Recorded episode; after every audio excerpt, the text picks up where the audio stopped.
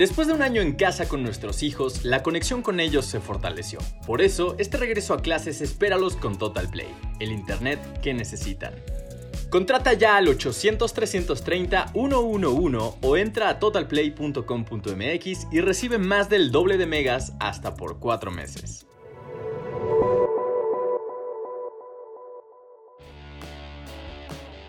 Roger Federer se baja del US Open para operarse otra vez. El tenista suizo, 20 veces ganador de Grand Slams, informó que pese a tomarse un tiempo para recuperarse de una lesión, misma que le impidió continuar en Roland Garros y disputar los Juegos Olímpicos, tendrá que pasar nuevamente por el quirófano, por lo que estará varios meses fuera de actividad. El tenista cumplió 40 años el pasado 8 de agosto, por lo que el retiro no está tan lejano, y las lesiones también lo confirman. Sin embargo, Federer tiene el deseo de extender su carrera un poco más. Así lo mencionó en su cuenta de Instagram. Quiero darme un rayo de esperanza también para volver al tour de alguna forma. Soy realista, sé lo difícil que es hacer esto a esta edad y pasar por otra cirugía e intentarlo.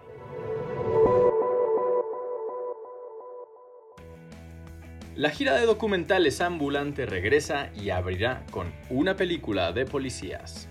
La gira de documentales ambulante debió suspender su edición de 2020 debido a la pandemia. Pero por fin, luego de un buen rato de incertidumbre, la organización vuelve a las andadas en este 2021 con la promesa de seguir llevando material cinematográfico de calidad a diversos rincones de la República Mexicana.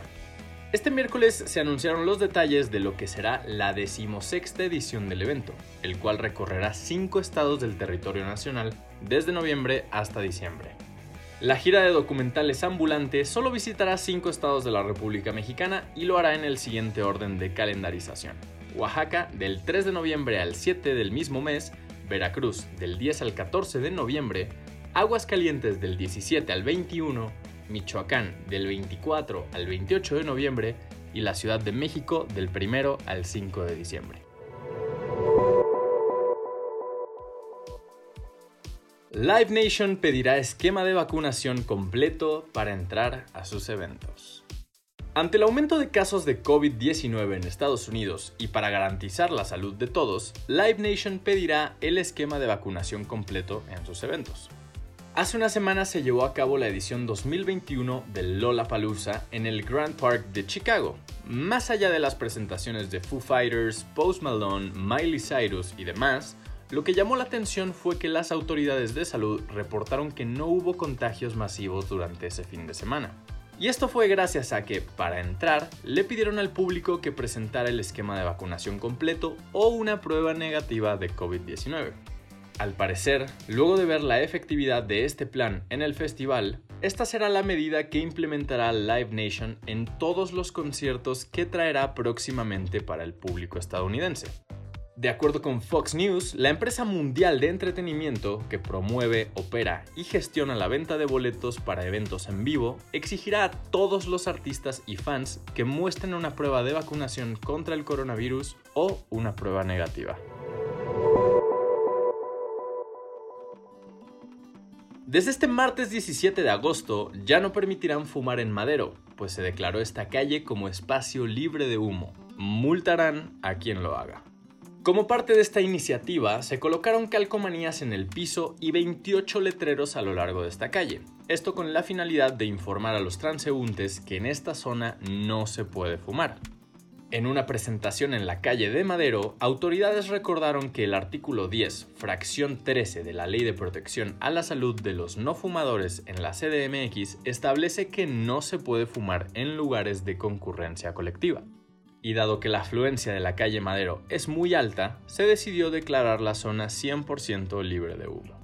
Ante la pregunta de que si habrá multas por fumar en Madero, se detalló que la sanción establecida por fumar en lugares donde no se permite va de las 10 a las 30 unidades de medida y actualización, es decir, entre 896 pesos y 2.688.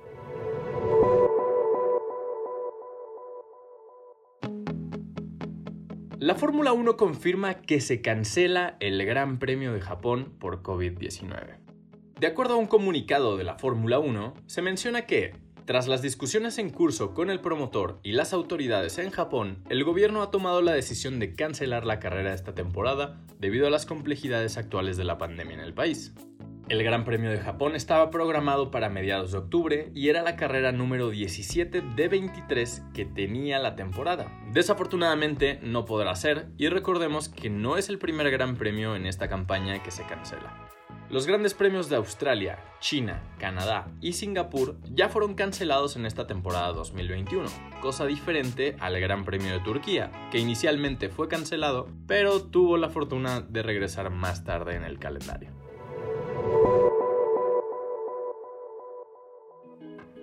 Es oficial, el CES 2022 será solo para vacunados.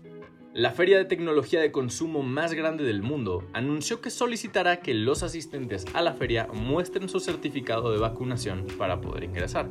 La CTA anunció esta nueva medida, ya que la feria anual retomará su habitual locación en la ciudad de Las Vegas, Nevada, cada enero luego de una edición 100% digital en este 2021. Entre algunas de las marcas confirmadas al evento destacan algunos nombres como Intel, Dell, IBM, Lenovo, Amazon, Sony, Samsung y otras enfocadas en presentar el lado tecnológico de la industria automotriz como Daimler, AG, Hyundai, entre otras. Pese a que se hará la edición del CES 2022 de forma física, el evento correrá también con un programa 100% digital y todo tendrá lugar del 3 al 8 de enero de 2022.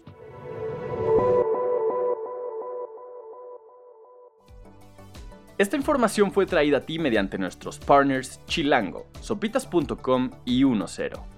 Gracias por escuchar y no olvides suscribirte. Sintonízanos la próxima semana en el podcast oficial de Más por Más, donde encontrarás lo mejor de la web en un solo lugar.